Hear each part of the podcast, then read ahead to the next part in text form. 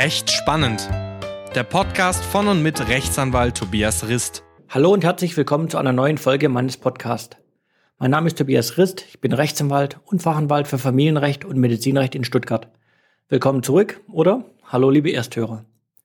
Heute möchte ich die Gelegenheit nutzen und einen aktuellen Fall aus der Arzthaftung und hier aus dem Fachgebiet der Urologie vorstellen. Dieser ist sowohl für die zuhörenden Ärzte als auch für Patienten interessant. Wie würden Sie entscheiden, hieß es früher.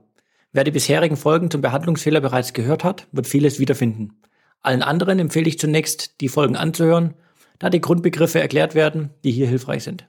Worum geht's? Der Sachverhalt vereinfacht dargestellt. Klägerin ist die Witwe des verstorbenen Patienten, die das Krankenhaus und den behandelten Urologen auf ein angemessenes Schmerzensgeld von mindestens 25.000 Euro sowie einen Schadensersatz von rund 280.000 Euro verklagt. Aber was war passiert? Eigentlich ein sehr kurzer, einfacher Sachverhalt, der jedoch deutlich zwischen dem Vortrag der Klägerin und der Beklagten, also dem Krankenhaus und dem Arzt, wie so oft sich unterscheidet. Der Patient hat sich gegen 10 Uhr morgens in der Notaufnahme des Krankenhauses vorgestellt. Dann, mit der Notaufnahme, hat man entschieden, dass es sich wohl um ein urologisches Problem handelt, weswegen der Patient an die urologische Station verwiesen wurde. Warum war das so? Der Patient hat über Unterleibschmerzen geklagt. In der Urologie hatte der ebenfalls verklagte Assistenzarztdienst, der seit wenigen Wochen im Krankenhaus arbeitete. Aufgrund der Diagnose von Unterbauchschmerzen wurde eine Sonographie der Nieren, ableitenden Harnwege und der Blase durchgeführt, die blande, also unauffällig war.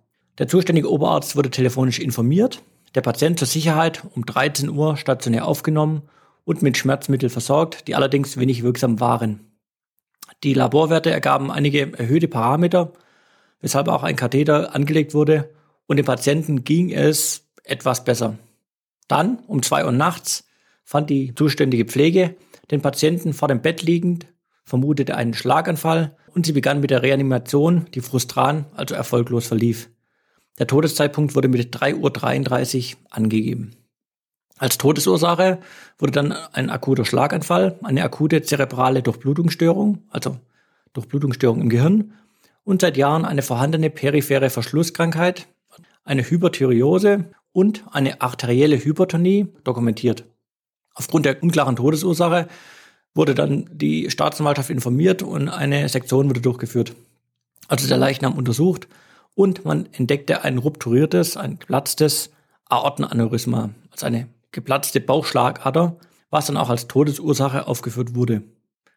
Nun, soweit unstreitig, aber jetzt gehen die Aussagen auseinander. Die Klägerin sagt, das BAA, also das Bauchaderaneurysma, war bekannt und der Patient hat dies bei der Aufnahme angegeben. Aus diesem Grund war die Diagnose des Arztes falsch. Er hat fehlerhaft das BAA nicht gesehen bzw. nicht weiter untersucht. Wäre dies geschehen, hätte man die Ruptur erkannt, entsprechend versorgt und der Patient wäre nicht verstorben. Konkret wird also eine fehlende Differentialdiagnose, ein Diagnosefehler, ein Befunderhebungsfehler und Dokumentationsmängel geltend gemacht, die wir jetzt aber mal vernachlässigen können. Und weiter, bei korrektem Vorgehen wäre der Tod verhindert worden und die nicht lege artis durchgeführte Behandlung, also die nicht ordnungsgemäße dem Facharztstandard entsprechende Behandlung, sei kausal, also ursächlich für den Tod des Patienten gewesen. Verantwortlich sei hier der behandelnde Assistenzarzt und das Krankenhaus als Arbeitgeber. Mit der Klage wird das Schmerzensgeld für verschiedene Schäden, insbesondere, das ist ein Riesenpunkt, ein Unterhaltsschaden durch den Tod des Hauptverdieners des Mannes geltend gemacht. So viel zur Klägerseite. Klingt erstmal plausibel. Anders die Beklagtenseite. Nach deren Auffassung liegen, wie vermutet, keine Fehler vor. Die Diagnose der Unterbauchschmerzen, wichtig Unterbauchschmerzen, rechtfertigte die urologische Diagnose. Ein BAA wurde zu keinem Zeitpunkt erwähnt, weshalb auch keine Aufklärung in diese Richtung erfolgen musste. Insbesondere aus der Ex-ante-Perspektive, also dem Zeitpunkt der Behandlung des Patienten, musste gerade nicht an ein BAA gedacht werden. Und allein aus dem Ergebnis der Sektion dürfen gerade keine Rückschlüsse gezogen werden auf die notwendige Behandlung bei der Aufnahme, in dem Sinne, was wäre, wenn oder hätte man es gewusst. Natürlich, auch die Beklagenseite, hätte man das BAA anders versorgt, wenn man es gewusst hätte aber das war ja gerade nicht der Fall. Zudem sei auch von dem Assistenzarzt der diensthabende Oberarzt informiert worden, der über die weitere Behandlung nur entscheiden konnte, weil der junge Assistenzarzt gerade in seiner Probezeit dies allein nicht durfte. Auch der Oberarzt habe die Diagnose bestätigt, sodass aus diesem Grund der Assistenzarzt selbst für den Fall der Haftung nicht zur Verantwortung herangezogen werden könnte. Zuletzt, auch ein wichtiger Punkt, hat man auch Herzprobleme erkannt, sodass auch ein Herzinfarkt als Todesursache und nicht das BAA in Betracht kommt.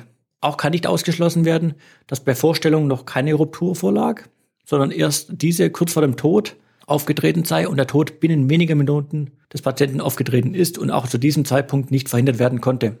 Und dann sagen die Beklagten weiter, selbst wenn ein Fehler vorlag, waren die Schmerzen nur kurz, also das Schmerzensgeld deutlich zu hoch und der Schaden sowieso nicht nachvollziehbar und deutlich zu hoch. Zusammengefasst also eine zum Zeitpunkt der Behandlung nachvollziehbare Diagnose, die keine weiteren Befunde notwendig machte und eine fehlende Kausalität zwischen der Behandlung und dem Tod vorliegt. So, was denken Sie? Wie würden Sie entscheiden? Halten Sie gerne kurz den Podcast an und überlegen Sie, was es zu beachten gilt. Wem glauben Sie, wer muss was beweisen? Ich helfe Ihnen da etwas auf die Sprünge. Tatsächlich gibt es mehrere Baustellen. Zum einen kann man nicht aufgrund des Todes feststellen, wer was bei der Vorstellung sagte. Also insbesondere, wurde das BAA erwähnt oder nicht? Falls ja, klar, Problem vom Arzt. Falls nein, Riesenbeweisproblem bei der Klägerin. Dokumentiert ist nichts, was erstmal für den Arzt spricht. Wenn was wäre, hätte man es dokumentiert. So der Vortrag der Beklagten. Der Sachverständige oder das Gericht müsste dann weiter entscheiden, ob die Diagnose und Behandlung ordnungsgemäß war. Stichpunkt, hätte der junge Arzt auch den Bauchraum sonografieren müssen? Wäre dann das BAA vielleicht aufgefallen, wenn es da war? Wenn der Patient nichts sagt, muss der Arzt an alles denken? Das Gericht denkt meistens auch noch an Alternativ-Sachverhalte, also was wäre bei der Erwähnung gewesen? Aber wir wissen uns einig, dann wäre der Drops gelutscht und ein Fehler, obwohl ein grober Fehler würde vorliegen, wenn der Arzt bei Erwähnung des BAA keine Sonographie durchgeführt hat, nichts versorgt hätte. Der Sachverständige müsste dann weiter prüfen, was zum Tod geführt hat, beziehungsweise ob sich dies eindeutig feststellen lässt. Falls also nicht nur das BAA, sondern auch ein Herzinfarkt für den Tod ursächlich wäre, fliegt der Klägerin die Klage um die Ohren, da die Kausalität von ihr nicht bewiesen werden kann. Sie merken, sehr tricky.